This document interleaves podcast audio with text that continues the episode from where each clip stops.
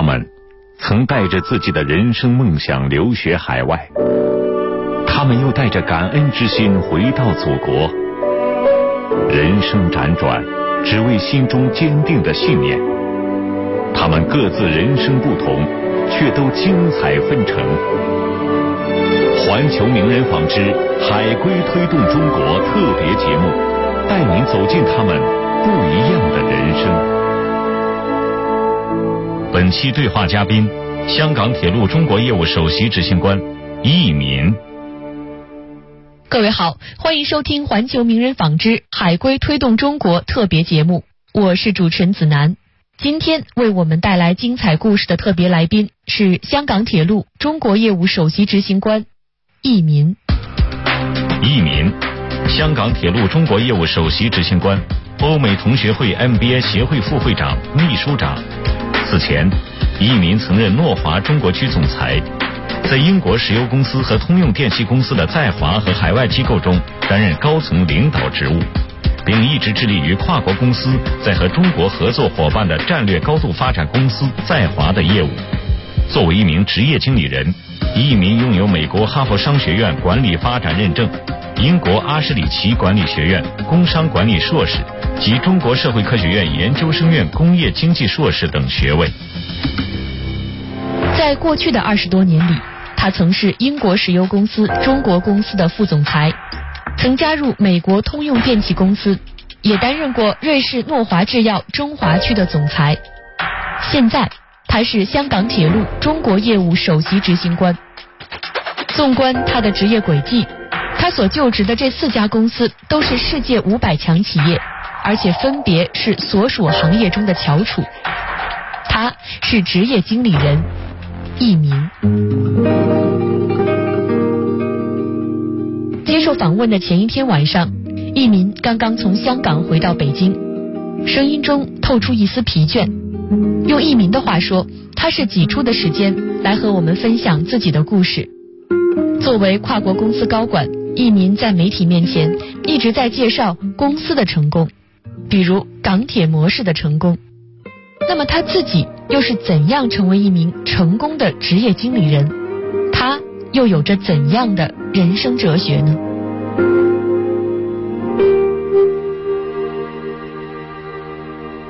先生，您是刚刚从香港回到北京，现在主要的工作的地点在什么地方？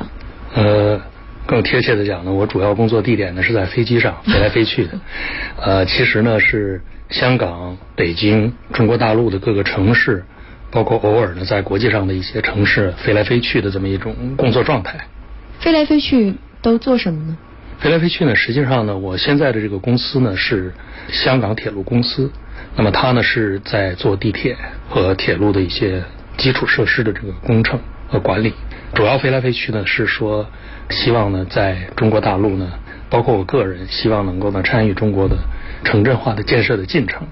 那城镇化建设进程其中有一块很大的一块呢，是基础交通设施的这个项目，所以飞来飞去也是来从事这些工作。其实呢，香港铁路公司呢，前身的是香港地铁公司，零七年的时候呢，和香港的九广铁路合并，叫香港铁路。它实际上呢是香港的地铁和铁路呢合并成一体的这么一个公司。其实呢，很多人呢对修地铁的公司呢不太了解。那香港铁路公司呢，它主要从事的这个工作呢是地铁加物业。嗯。它是靠这样一种模式呢，使得这种修地铁的工作呢成为一种可持续发展这么一种商业模式。我呢现在就是在从事呢，帮助这家公司呢走向全球化、国际化。同时呢，走向国际化最重要的一个方面呢，是说在中国大陆呢，如何积极的参与中国大陆的这个建设市场。最近呢，国家发改委呢新批了二十八个城市修地铁，中国呢一共有将近三十六个城市呢有地铁或者是有计划修地铁。在这些的建设过程当中呢，其实是一个非常巨大的这么一个项目。那就像我们北京的地铁四号线。是北京地铁的四号线呢，实际上是港铁参与的一个合资企业，我们叫京港地铁。很多人都知道这个理念，也是希望大家有机会呢去做一下京港地铁的四号线。嗯，呃，它实际上四号线的运行呢，也引进了一些呢国际上的理念。因为香港地铁呢，目前在这个行业里边，它是一个最优秀的一个公司，它的准时率，还有包括它的安全率，还有包括它的资金的应用和效率，都是世界上的第一。其实刚才在听易先生说这些的时候，我脑子里在想哈，您之前是在诺华一家瑞士的制药公司，现在立刻投身到了香港铁路，说起新的工作又是头头是道。那么当时从诺华到港铁这么巨大的转变，在我们看来隔行如隔山啊，一下子要去做新的功课，适应新的课题，有没有觉得不适应？呃，当然很不适应。其实呢，你讲隔行如隔山。那我来讲的话呢，很可能是不隔行也隔山。那么隔了行之后呢，就更隔山。我呢，经过了二十多年呢，在外企这个行业呢做高管呢，我的体会呢是说，其实我做的是跟人打交道的工作。嗯。所有的公司都是要人来呃从事各项的这个商务和业务。呃，另外呢，就是我，你可以看我从事这几家公司的轨迹呢，恰恰呢也是中国在过去三十年的改革开放的一个轨迹。比如说，在改革开放的初期的时候呢，我从事的工作呢是跟中国的能源有关。那个时候呢，中国的能源市场是在起飞的。当年我们没有这么多汽车，都是骑自行车，所以呢，我的第一个在跨国公司的工作呢，做了十八年，那么是跟能源有关。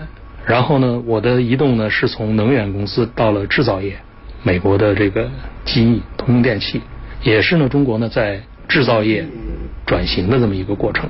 当中国进入了一个一个医疗改革的一个关键时期的时候呢，我呢进入一个医改最前沿的这么一个跨国公司里边。现在呢，改革开放发展到三十多年的时候呢，我们忽然间有一天意识到呢，中国各个城市的地铁。交通和所有的这些出行的方式呢，需要重新的来思考和协调的时候呢，我呢也认为呢，这是一个对我来讲最好的时机。同时呢，我也相信呢，我能用到我的经验和知识来提供一些帮助的地方。这就是我的这个移动的轨迹。您觉得这个轨迹是偶然吗？还是顺势而为？中国人很讲缘分吧？我觉得呢，它既是偶然。有可能也是必然，偶然的地方呢是说呢，可能恰恰呢这个命运选择了我，但是呢必然的地方呢，如果你看中国改革开放这三十多年呢，其实呢在开放的过程当中呢，最需要的呢是解决呢人与人之间的理念沟通，以及呢在理念和沟通之后做一点事情。这么一个过程，不管是跨国公司、中国的公司还是私营企业，我觉得把一个理念变成一个可执行的这么一个事实的过程当中呢，它需要有这方面的经验、有这方面的实际操作能力的人，来把一件事情呢做到实处。我觉得既偶然也必然。从 BP 到机翼，再到后来的诺华和港铁，一民说，这既是偶然，也是必然。每一次转换，其实都是非常大的挑战。上世纪八十年代，一民大学毕业，第一份工作是在天津一个化工研究院，那是被当时年轻人羡慕以及的工作。如果不出意外的话，一民现在的头衔应该是资深工程师。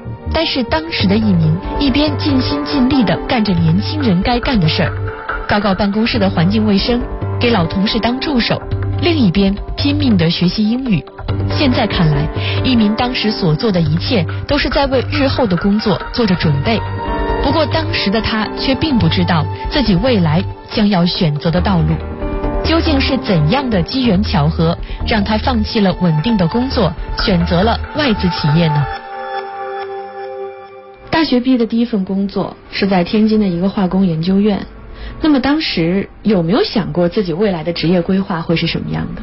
从来没想过，因为当年呢，客观的说呢，从呃学校毕业到化工研究院，我做的是一个自动化研究室的这么一个工程师。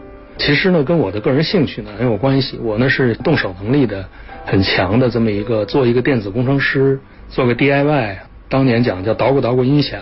装一个什么东西就已经很满足的这么一个人，我从来没有想过呢，我将来呢会改变我的这个职业的轨迹，从来没想过。那么如果按照这个职业轨迹走下去，那么您现在可能就是一个资深工程师。没错，所以我说呢，一个时代呢造就一个人呢。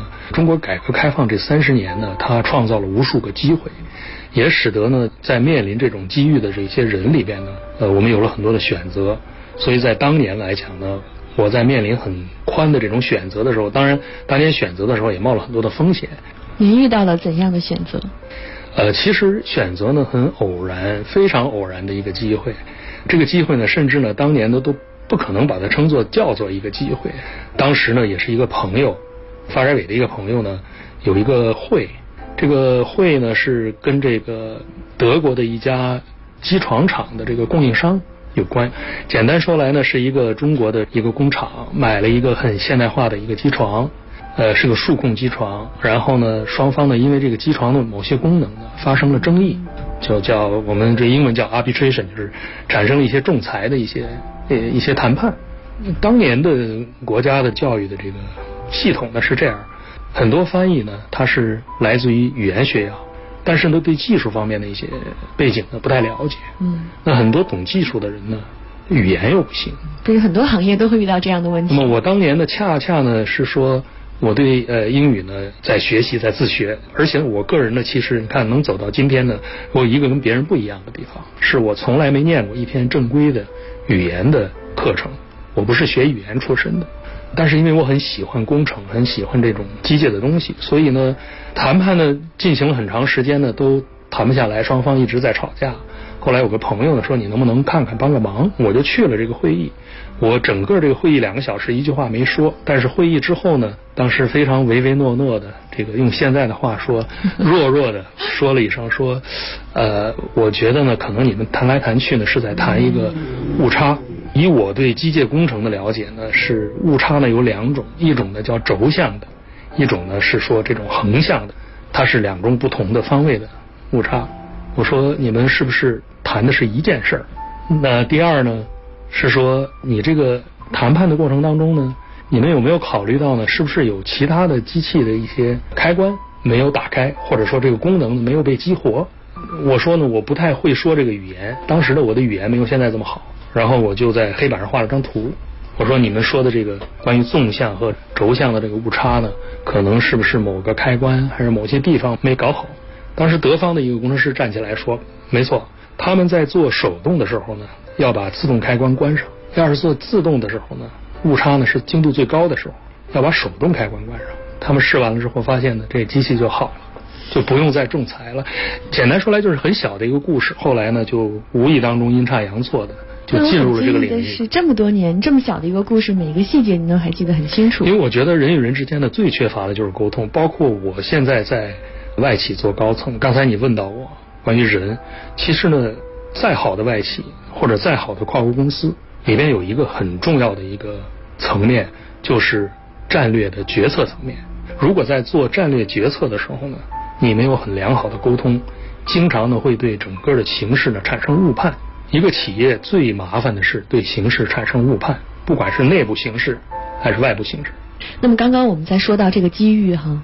后来这次会议结束之后发生了什么？这是我们发生之后呢，就是我就是无意当中呢，就是也是误打误撞，这里边故事很多了。简单说来呢，我就是进入外企，嗯，然后呢，在外企呢，从一个很低层的雇员做起，然后呢，熬了十八年，终于呢，熬成了一个在这个领域出也出不去这么一个职业经理人的角色。嗯，我觉得呢，我的这个还是有一定的代表性。为什么呢？很多从海外念书回来的人呢，觉得是说。创业是一种成功，或者说是独立的能够做一项科研、做一个项目。但是我个人觉得呢，在整个的这个商业活动当中呢，创造一个公司它的难度当然是很难，但其实难的是呢，把一个公司呢做成十年、五十年、上百年，甚至呢永远的做下去，这是另外的一种难。我呢恰恰呢是在这个领域里边呢，可能能代表呢在这里边的奉献的这么一群人。您觉得自己创业和去做职业经理人，去大公司里面做，最大的区别在哪里？我觉得呢是这样，其实不管创业也好，在大公司做也好呢，它呃有共性，也有不同的地方。我可能跟别人不同的地方呢，第一呢，可能智商啊、情商啊。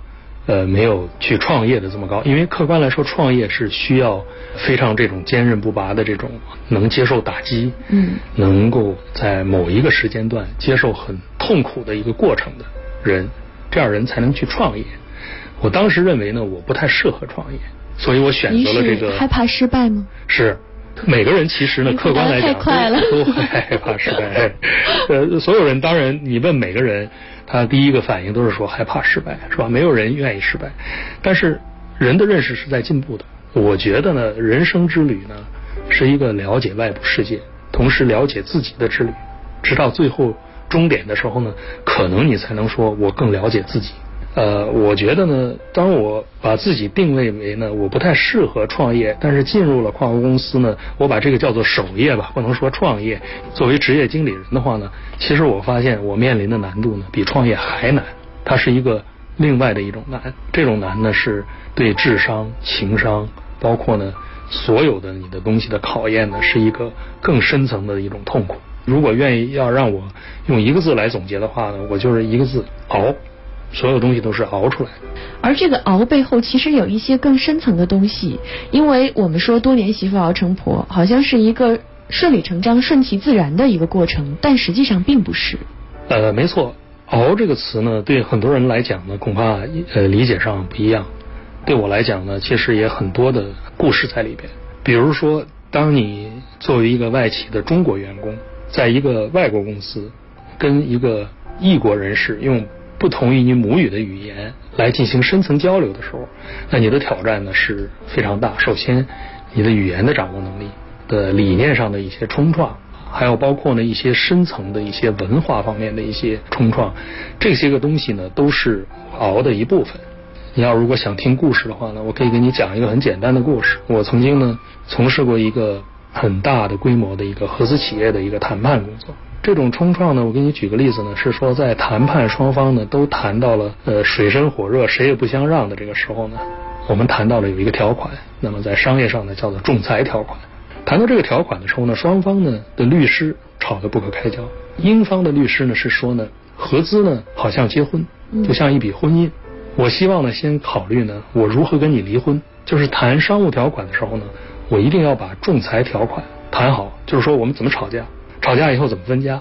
那中国的律师呢是说你没有诚意，你还没结婚，还没结婚呢你就跟我谈离婚，你这样跟我谈的话呢，我连资金结构，你如何出资，你如何对这个企业做贡献，我都不知道，我没有理由跟你谈。但是双方呢又有来成立这家合资企业的这种愿望。所以，我夹在这个中间呢，如果做这样的一个项目的话呢，实际上是很难。我就是刚才说的，一个公司的高层的政策，包括它的这个战略方面的决策，如何产生一些不必要的误区，这个正好是恰恰我的工作。呃，所以最后呢，也是把这两个理念解决。但是呢，当解决的时候，我会发现呢，我们其实在谈的是两种不同的概念。英文呢，把合资呢是叫做 joint venture，是说我们两个人呢来共同走一段高风险之旅，这叫合资。但中国人的字面上讲的就是你把钱拿来，我也把钱拿出来，咱们两个呢做点事儿。其实无论从字面和文化领域呢，它有很深层的一些冲突在里边，只不过我们表面上意识不到这种冲突。但是要想合起来做一件事情，解决这个冲突的层面呢，就会很难。难的就是我们这些人。熬这个字眼在谈话过程中被一民反复提及，熬的过程其实正是不断学习和成长领悟的过程。这跨国公司打工呢，有很多的无奈，有很多的尴尬。能够生存下来的人呢，我只能用一个字呢来概括呢，就是熬。为什么呢？又说到这个字呢？熬这个字呢，有一个很贴切的英文词叫 resilience。他说的是什么呢？就是说百折不挠，就像一个很有韧性的这么一个东西。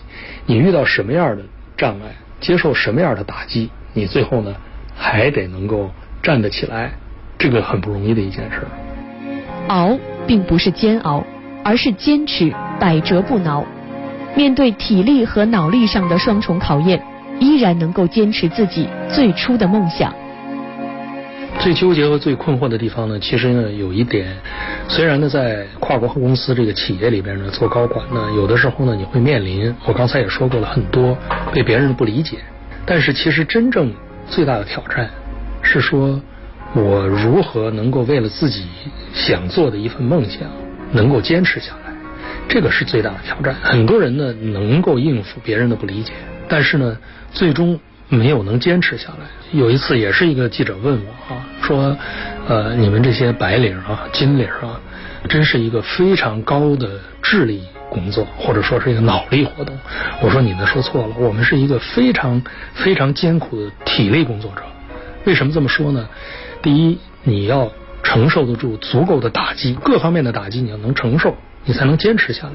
第二呢，是说当你真的有一段梦想的话呢，你怎么能够百折不挠的把它坚持下来？第三呢，是说当你进入了一个商业活动当中的时候呢，如果需要你一天吃十顿饭，你能够毫不犹豫的把它吃下去，或者说是两天两夜不吃饭，光喝水，你能够坚持下来不晕倒。其实呢，对人来讲呢，这是一个很重的体力劳动，其实并不是一个很重的脑力劳动。所以我是想说呢，很多人都不理解我们是一个什么样的一个工作状态。外企里常说的一个一个话呢，就是在企业里做高管啊，我在中国的外企里边的中国人，当层面高到一定程度的时候，比如像我这样的这个高管，经常是说三长两短，就是一般的来讲呢，做两年，长也就是三年。因为呢，第一年呢，你可以说我情况还不是太了解，我没有办法出业绩。第二年，如果你还说同样的话呢，别人就会放上一个很大的问号，说你到底是能不能实现公司的极端目标。到了第三年，如果你还实现不了的话，那就对不起，他的业绩包括对个人的一个评估，包括对整体的这个发展呢，它都是有联系的。所以呢，这个挑战呢，我们是说。每天生活呢，就是相当于是如坐针毡啊，就是我们普遍的人呢这个生活压力都非常大。很多人只看到了我们，比如说出差啊，坐头等舱啊，什么这个住五星级酒店啊，穿的很光鲜，这个角没有看到我们面临那种人性的最艰难的压力的那个层面。就是一方面，我明明知道这个事情我没办法满足公司给我的业绩，但是呢，我还得硬着头皮去做。但与此同时呢。我又不能昧着我的良心来做事情。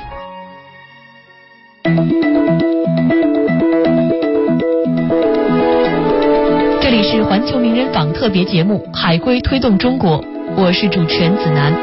本期对话嘉宾：香港铁路中国业务首席执行官易民。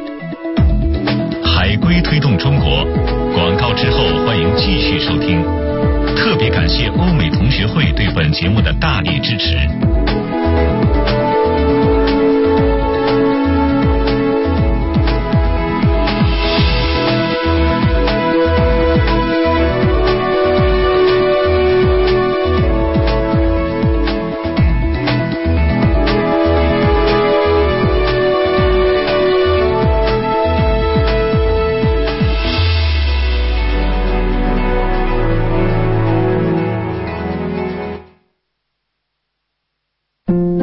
Most important, have the courage to follow your heart and intuition.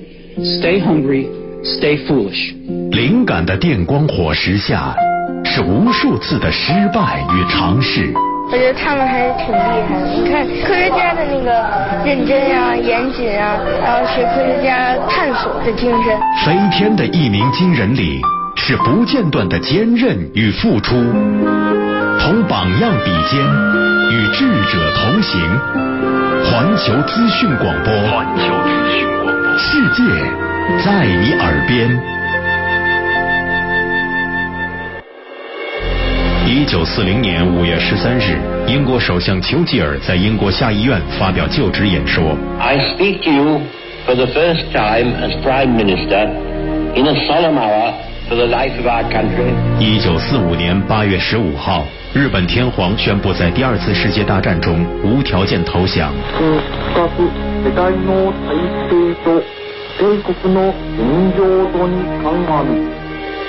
一九六三年八月二十八号美国黑人运动领袖马丁路德金在林肯纪念堂演讲。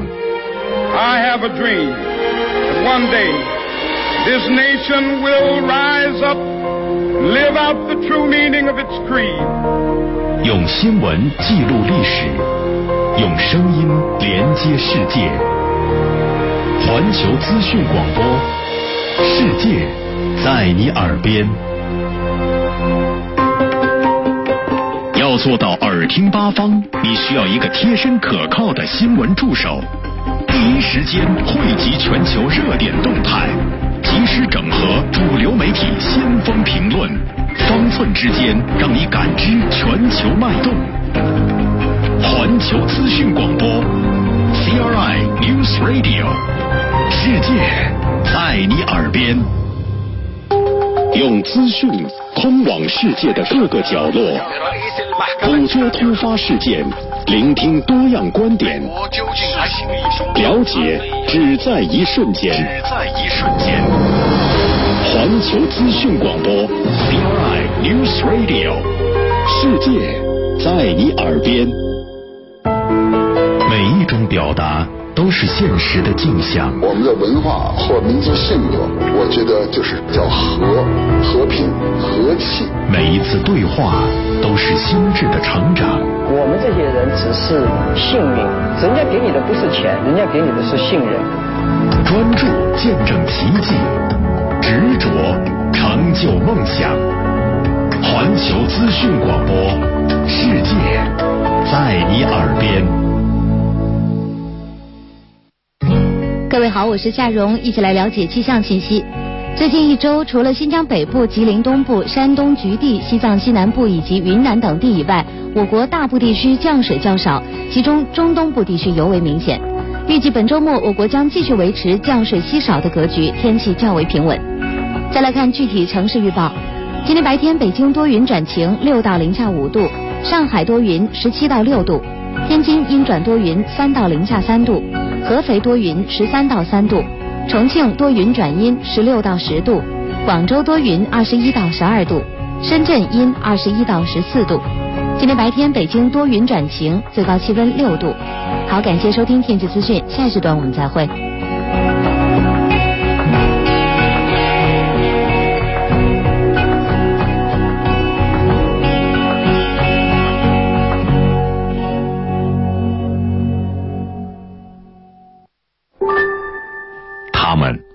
曾带着自己的人生梦想留学海外，他们又带着感恩之心回到祖国。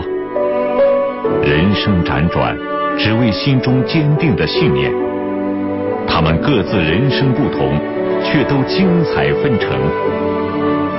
环球名人访之海归推动中国特别节目，带您走进他们不一样的人生。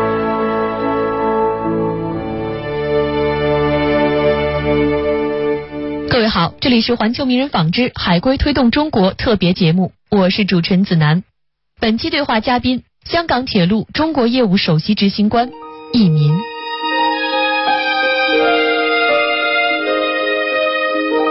上世纪八十年代末，易民离开了研究所，进了当时还不太被人们看好的外企，没想到一干就是十年。易民称，这十年是他不断学习、不断收获、不断提高的十年。初入 BP，他主要从事中英合资企业的研究、谈判及筹建工作。此后，他一边工作，一边完成了中国社会科学院的工业经济硕士研究生的学业。就学期间，使他有机会全面的了解中国经济的发展变化和中国的各项经济政策。但跨国公司的工作使他不能局限于此，他想了解除此之外更多的东西。于是，他又萌生出了出国留学的念头。那么，翻开一鸣先生的教育背景，我们可以看到美国哈佛商学院管理发展认证、英国阿什里奇管理学院工商管理硕士，还有中国社会科学院研究生院工业经济硕士等等这样的教育背景。一个工科生，后来转行去外企，再后来为什么想过要去国外读 MBA 呢？我当时呢动了这个念头的时候，其实年龄已经不小了。我在外企呢做到大概第十年的样子的时候呢，才开始动这个念头。因为以我当年的这个观察呢，中国的发展呢不缺乏硬件，就是我们的学术和技术层面呢很强。但是呢，一个有品质的社会呢，需要的是软件，也就是需要管理。当时呢，我在外企的时候呢，我觉得其实跨国公司呢也有很多的呃问题在里边。所以我作为一个在中国本土发展起来的一个外企的高管，如果我不去学习最先进的管理经验，那么我在这个事业的方面呢会一个缺失。当时选学校的时候也很有意思，那么我可以有无数个机会选英国的很多的名校，但是我最终选择了一个呢小众的学校。这个学校呢叫 Ashridge，可能呃大家对这个学校的名字也不是很熟悉。它是在英国北部呢一个相当于一个贵族学校，是英国的国家的公司或者很著名的公司里边的高管都喜欢到那个学校去念管理学的这么一个管理学院。我呢选择它呢。当时呢，主要就是看到第一呢，念管理学呢，我们大家都认为呢，都知道是一种案例教学。我不想呢去一个商学院或者是管理学院里边有五百人一起上课，我希望到一个很小众的一个，比如说二十个人、三十个人以下的这样的人，那么有非常高端的这种竞争和激烈的这种辩论，通过这样的一种模式呢，来学习呢最欧洲、最英国式的这种。啊，学校当年的这个故事很有意思。我呢是 Ashridge 这个学校的头一个大陆的学生，在这之前呢，他们没接过任何一个大陆的学生。第二个有意思的地方呢是说，这个学校呢，它是用这个叫做相对评分，就是不管你考的有多好，全班百分之十的人被筛掉。假如你考了一百分，班里其他的二十五个人呢，有二十三个人考了一百零五分，那你这一百分就算是落后者。嗯，好坏都是相对的，不是绝对的。对，它其实呢是对。商业这种非常血腥的竞争呢，是一种小范围的模拟。当时我选择它的话呢，也有很多的竞争压力。这里的故事呢是说，我决定去念，那公司呢，我也有这么一个谈判，我希望我去脱离公司去念书。当年跟公司的高层呢也做过一些沟通。当时是在 BP。对，当时在 BP，公司的高层是说，你去念书可以，你念完了这个东西，是不是还得要回到一个公司去工作？我说当然。如果是那样的话呢，不如公司呢给你付钱，念完了之后回来。但是这里边没有任何承诺，如果你愿意走也可以，不用交违约金。没错，我觉得当时的这个公司的高管呢，他呢呃处理问题呢，第一很人性，但同时呢他又创造了一种自由竞争的这么一种氛围，我很喜欢。但是呢，你可想而知的压力有多大，因为假如说有人给你出钱，你念完了之后你不及格被淘汰掉，那是一种什么样的状态？可能公司也是从这个角度来考虑的，也就是说，你能够胜出的话呢，那当然你是最优秀的；如果你胜出不了的话，呢对不起，那你是谁还是谁？嗯，等于是公司的一项投资。压力很大的地方是我念的这一年半呢，我的英语呢不好，在当年班里边呢有所有的人都是母语出身，包括有印度人和法国人，虽然英语呢不如英国人好，但是肯定比我好。我平均晚上睡觉的时间是两点半。读 MBA 有一个最重要的一个环节是你要参加他的社交活动，早晨跑步啊、打球啊这些东西呢，你要落后了的话呢，你的这方面的评分也是很差的。所以连续一年多，大概我瘦了差不多十公斤，晚上两点睡觉，早晨七点起，一年半。最后呢，二十五个学生里边，一个法国学生和一个印度学生不幸的没有过，我呢是有幸的能够幸存下来，也是很不容易的。真的很不容易。一开始谈到您的 MBA 教育背景的时候，我第一想法就是，这肯定跟我们想象中的留学生很苦的生活不一样。因为 MBA 嘛，大家觉得是很多成功人士去镀镀金的地方，或者说是纯粹的提升自己，像是一种兴趣，而不会想象出会有真的那种每天睡几个小时觉、不眠不休的去学习、去拼的这样一种状态。大家对 MBA 呢，现在呢有很多不同的看法，但是在当年早年间呢，我念书的时候呢，并不是这么普及。它到底是在做什么？在那样一段生活中，你觉得遇到的最大的困难是什么？最大的困难呢是这种理念的冲击。我经常爱说的一句话呢是说，如果你是一个思维很正常的人呢，不要去念 MBA。你念 MBA 念好了之后呢，只有两个结果，一个结果呢变得是你这个人的不正常，还有一个结果呢是说明你没好好念。如果你这人依然正常呢？为什么这么说呢？其实念管理学的人呢，他是把生活当中、工作当中和整个一个操作系统呢，把它拆开揉碎了，用放大镜把每个细节都看好。如果你念得好的话呢，你的血液里恨不得流着呢，你想把一件事情呢做对的这么一种冲动。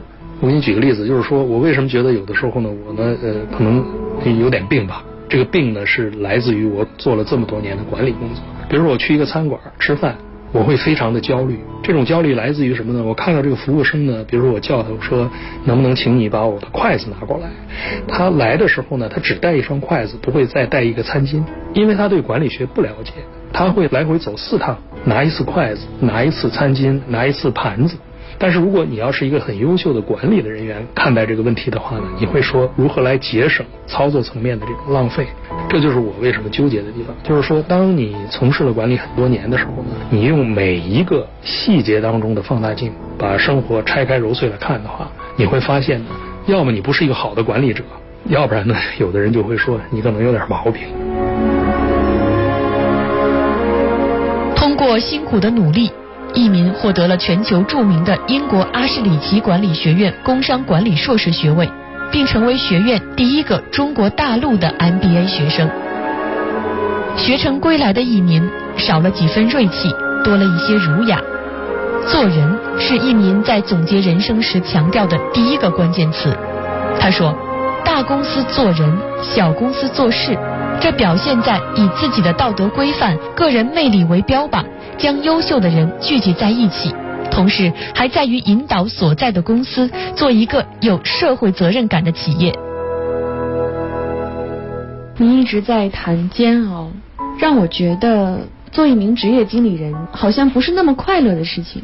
其实你问任何一个企业家，他有快乐的时候，但是呢，我只能说呢，快乐呢和不快乐的是参半。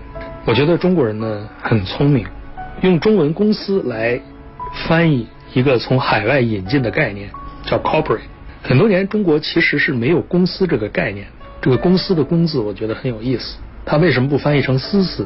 公司的意义呢，就是说，作为一个能够产生一个商业模型的一个实体，它要对公众、对大部分的人产生一定的这个利益和效应。能够呢，在这个大部分人可以接受的这种情况下呢，它能够长期的给社会带来效益和价值。就做这件事本身，其实并不是一件很能够让每天都是在幸福当中度过的这么一个事情，它要面临很多的纠结。上市公司呢是要让所有的人满意，要政府满意，要让这个股民满意，要让出资的股东满意，要让员工满意，要让社会满意，让各个方面都满意。所以呢，真正的这个。企业的一个优秀的高管呢，我个人认为呢，至少是一个非常优秀的一个领导人。那这个领导人呢，他会在各个场合下，因为外部的世界在变，内部的环境在变，能够保证做公司。就是我还是强调这个“公”字。这个呢，其实本身就是一个很艰难的一件事。确实是，无论在什么行业，让所有人满意都是一件非常困难的事情。包括我们这一期节目播出去，肯定有人喜欢，有人不喜欢。每一个人会提出自己的看法、自己的意见，众口难调嘛，所谓。刚才说到了做公司跟做公益密不可分，你怎么看待自己的这种社会责任呢？我想说的是，说一个领导人、企业领导人的个人魅力，对企业呢是起到很关键的作用。我们常说的一句话呢，就是说一个企业，你刚才也问过我这个问题，为什么从一个公司到了另外一个公司，到现在我做了二十多年了，我呢能够总结出来的经验和我的感悟呢是说，小公司呢做事情，大公司呢做人，低职位呢做事情，高职位呢又回到做人。做人呢，实际上呢到了一定的层面呢，是一个很关键的一个品质问题。一个有品质的公司，首先呢是要有一群有品质的领导人。当我决定离开一家公司，与其说呢找一个好公司，不如找一个好老板；与其说呢去找一个好待遇，不如找一个好的团队。您觉得对于您的团队来说，您是一个好老板吗？每个人都有缺点，非常客观的说呢，我是一个相对比较人性的老板，不会那么苛刻。不是具备人性的，不是说不苛刻。我用三个字来总结这个什么叫人性，要用对的人，设计一个对的位置。让这个人呢做对的事儿，这个其实是来自于英语，他是说要一个 right person，然后呢 right position，doing right thing。当你发现呢一个人他不能放在一个对的位置上的时候，他不可能产生对的结果。或者说，当你设计了一个对的职务的时候，你没找对人，也出不来一个对的结果。这三个对，你每一个对呢做不对，都会产生不同的结果。作为一个上司要做的事情，就是把对的人放到对的位置上去，让他做对的事。没错。另外呢，作为一个上司呢，他本身是要做对的事情，而不是把事情呢做对。这个概念是这样：一个企业的领导人或者一个高层，他要看到有一定的远见。我怎么来举这个例子呢？比如说，我非常这个崇拜的，比如邓小平，他在几十年前，他就会说，我们呢要奔小康，把深圳作为一片开发区，他要对外开放。在当年那个角度来说，没有人能想到这一点。从今天回到过去三十年来看，他当时的这种领导，我觉得他呢就是一个能够做对的事情的人。最近几年，各种类型的职场小说、电视剧大受欢迎。小说中描绘的职场生存法则，有阴谋和阳谋的相反相成，勇气和智慧的并立齐发，构成最为惊心动魄的商界博弈大战。那么，真正的跨国企业高管的生活是怎样的？艺术和现实差得有多远？一民这样说。其实刚才在节目里面，您说到了。觉得自己的职业并不受关注，其实也并不是这样。最近几年，我们看到在很多的文学作品，包括像电影、电视、话剧等等，比如像《杜拉拉升职记》、像《浮沉》之前在热映的电视剧，里面塑造出了一些职业经理人他们的那种形象。我不知道你有没有看过哈？觉得跟自己的状态吻合吗？呃，怎么说呢？在这个领域里边呢，其实有很多的层面，它有很多的是一般的员工、中层的管理人员。有很多的高层的管理人员，我觉得呢，每一个层面的生活状态呢是不太一样的。有一些文学作品呢，我呢看过，不是全看。我的总体的感觉呢，其实呢，从某种角度上反映了这个层面里边的东西。你觉得哪些是符合的，哪些是不符合的？这些作品里边呢，也反映了有一些很艰难的一面，但是呢，有些地方呢，也并没有反映出来呢，它到底在人性方面有多艰难。比如说，我给你举个例子。恐怕这些作品里边没有这样的场景。我参加过一个很重要的一个项目的谈判，双方谈的都很艰苦。那么我也坚信呢，这个项目谈成之后，对国家的这个建设和整个现代化的进程、改革开放的进程有足够的帮助。但是呢，由于谈判嘛，都是双方有一些东西能接受。但是中方的一个现在是我的很好的朋友了，当年呢作为谈判的对方，开完会之后呢，吃饭的时候，他把半杯啤酒泼到我脸上。他说你是卖国贼，其实这种呃人性方面的这种呃这种东西呢，我觉得呢也很艰难。但事实上呢，我们这个群体也很难受。你说我们不应该是这么一个对待的这么一个群体，会纠结吗？很纠结，纠结在为谁代言？任何一个谈判也好，任何一个工作也好呢，我们追求的是多赢。但是呢，在跨国企业这种领域里边呢，首先你要知道要解决生存问题。就是说都没有办法生存，你怎么能可能能够说服别人改变观念呢？我们其实面临的很大的纠结呢，是来自于这几个方面。首先呢是说，一个公司的高管，比如说他董事会的决策层，你说他明白吗？如果他不明白，你觉得你说了他会明白吗？所以我们经常说的一句话说，如果他们不懂，你就不要再讲了。再换一个角度说，如果说他们懂，那你为什么要讲？他比你还懂。对呀，为什么呢？对呀，你没有理由吗？他比你还懂。你作为一个公司的高管，你有没有理由再去重复的说一个故事？但是恰恰呢，这里边呢微妙的地方就在这儿，因为人的观念是可以被改变。曾经有一年呢，我在中国呢负责整个中国的战略发展，被公司的 CEO 叫到伦敦，说限你三天之内到伦敦来开个会，告诉我这个公司在中国将来的发展战略是一个什么样的一个规划。三天呢，我没合眼。跟我的团队做出来大概几十张幻灯片，带到伦敦去坐下来，敲敲总裁的门，进去。当时总裁的眼睛都没翻一翻，就是拿眼角瞥了我一眼，一看我带进去这么厚的一堆材料，站起来就说了一句话，没有人能想象得到是什么，跟我说：“你滚出去。” 那么我出去之后呢，不知道怎么了这是，然后呢问他的助理，助理就笑了，说：“你呢不知道，他不是对你这个样子，所有公司的高管。”进到他的房间，手里只能带一张纸，上面不能超过四个点。如果谁超过了这个东西，他第一句话肯定是让你滚出去。不好意思，我没告诉你，只是想让你体验一下这个老板有多凶。OK，那好，想了半天，我说这个发疯了，为什么呢？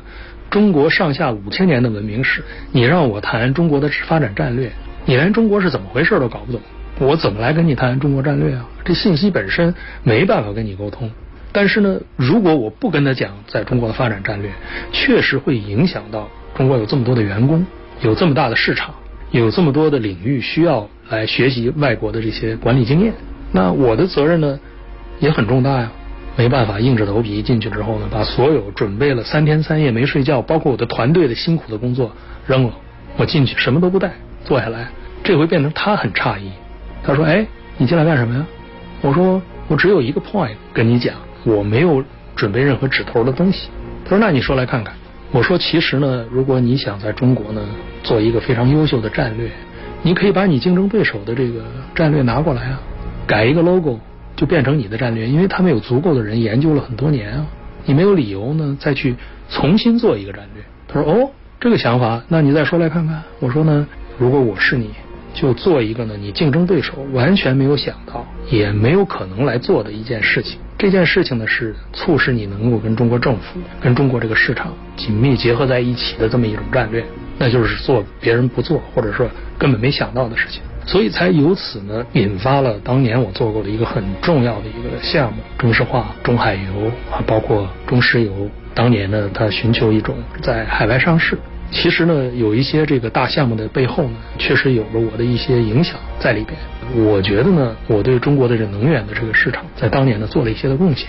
但是这些东西呢，是很多人不一定知道的。对，对于很多职业经理人来说都是这样。公众知道他们做过的事，但是并不知道这背后的人。在经历了这些以后，一民说自己多了几分从容，要坚持，一旦选择就不放弃。要坚韧不拔，要有抗打击能力。外企高管的工作看似风光，其实极富挑战性，每天都面对不同的难题。过于专注的工作，难免会忽略人生路途上许多美好的时光。一民说，如果有时间，他喜欢研究电子设备，这一爱好从未放弃。在一开始的时候，您说到第一份工作是做工程师，那么如果一直做下来，现在会是一名资深工程师。那你有没有想过，假如自己没有做职业经理人，自己可能会做什么？没想过。不过呢，我一直保留着我这个喜欢做工程师或者自己动手做的这种品质吧。如果一旦有时间，只要工作之余，我的业余爱好还是搞点这方面的东西，比如说自己。设计一套音响了，自己对啊，自己搞一套这个什么样的东西了，或者说谁的电器的东西坏了，我去如果有兴趣的话修一修了。如果没走这条路的话，我可能可能是一个很优秀的电子工程师了吧。嗯，这个是可以实现的一个可能性哈。在人生的道路上，可能一个小小的事情引发的一个大大的转折。虽然您说自己不是成功人士，但是可以说是一个优秀的职业经理人吧。现在在这个阶段，您最大的梦想是什么？呃，如果你把中国改革开放三十年作为一幅画卷，我记得我特别受震撼的时候，这个奥运会的开幕式是有这么一个场景，是说中国的历史打开是一个画卷。那我也把这个比作呢，中国改革开放的三十年，它也是一个画卷。我只是说呢，我非常能够有幸呢，在这个画卷里边呢，我画上了这一笔。但是这一笔呢，不一定很多人都知道，但是我知道。那么至于说以后的理想的梦想，我在上学的时候梦想呢其实很小，我很想做一老师，或者是去做一个主持人，因为呢，我觉得呢，我很善于跟别人沟通，而且呢，我呢很善于呢来捕捉呢在沟通当中的一些关键的信息，呃，你如何能够把一个关键信息呢传递过去？同时能收到一个很关键的信息，这是你最终的沟通所在。你如果想问我将来的梦想呢？如果有可能的话呢，我当然希望呢做一个节目主持人。这个节目可能是说在跨国公司里边，或者是在公司里边，如何呢来设计自己的职业生涯，帮助那些年轻人呢解决一些困惑，能够解答一些呢在职业生涯当中面临的一些问题。我觉得这可能是我很喜欢做的一个方面。如果您不是那么忙的话，这个梦想一定可以变成现实。一民依然还是那么忙碌。采访结束之后，他还要飞往武汉，不知道他的主持人梦想何时能够实现。但可以肯定的是，他还将继续在中国大发展的画布上涂抹着属于自己的色彩。这里是环球名人纺织海归推动中国特别节目，主持人子楠代表后期制作杨小磊，节目监制王珊珊，感谢您的收听，同时也感谢欧美同学会对本节目的大力支持，再会。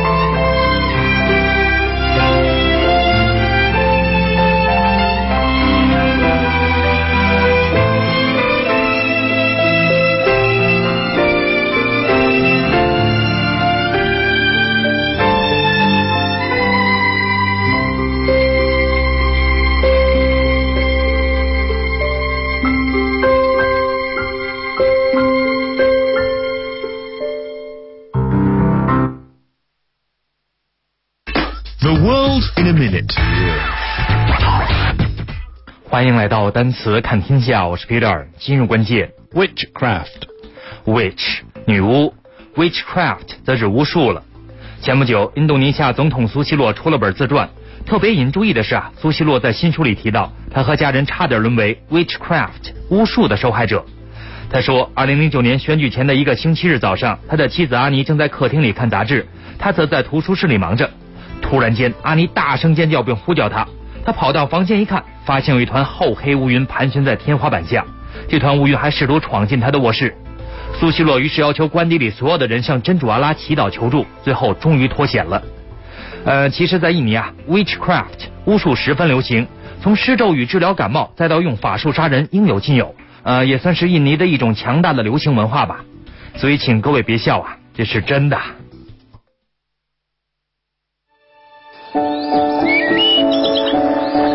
世界有很多不同的声音，每一段声音都有故事。